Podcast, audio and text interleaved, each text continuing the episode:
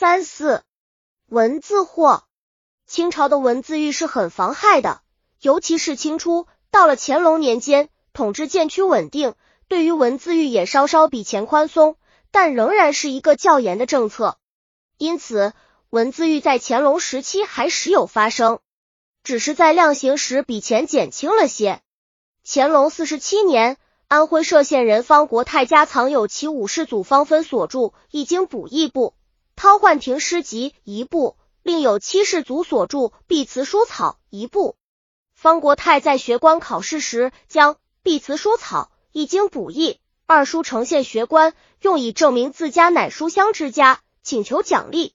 后经县里派人调查，之上有《韬焕亭诗集》一部未经呈现。在检查该诗集时，发现内有征衣类积艳云恨，林泉不共鸟啼心，乱胜有身随俗隐。问谁壮志足澄清？歼灭玉白露华清，梦里哀鸿听转明。以上诗句被认为是语意狂，大逆不道。于是审讯方国泰。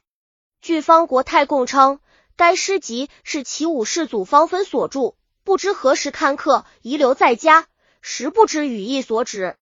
方分乃明朝天启年生人，清康熙二十九年去世。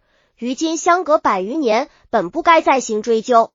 但此案上报安徽巡抚，该巡抚谭尚中却拟将方国泰按大逆之罪处斩，其五世祖方分刨坟户。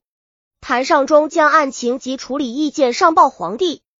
乾隆皇帝一面将案子下刑部议奏，一面假恶的表示要宽容。他下了一道上谕说：查该诗集中所谓狂妓之语，虽不免有厌清思明之意。固然是属于狂妓，但那不过是书生不得一时的牢骚，并非公然毁谤本朝。况尔是已死多年之人，朕凡事不想过分追究。如果像这样的就坐以大逆之罪刨坟户，那岂不是要使作诗之人人人自危，不知所措吗？谭上中所拟之处理意见书属不当，望另行拟定。父帝的话说得很明白，既不能不搞文字狱。又不要搞得太过分了。虽然不同意对方国泰以大逆罪处，但也绝不能就放了他。于是方国泰以收藏逆书，逆不拒守，本拟大逆，特开恩减刑之由，被判杖一百，徒三年，逆书销毁。乾隆这才批道：“一义钦此。”郭亚南剧不按新编编写。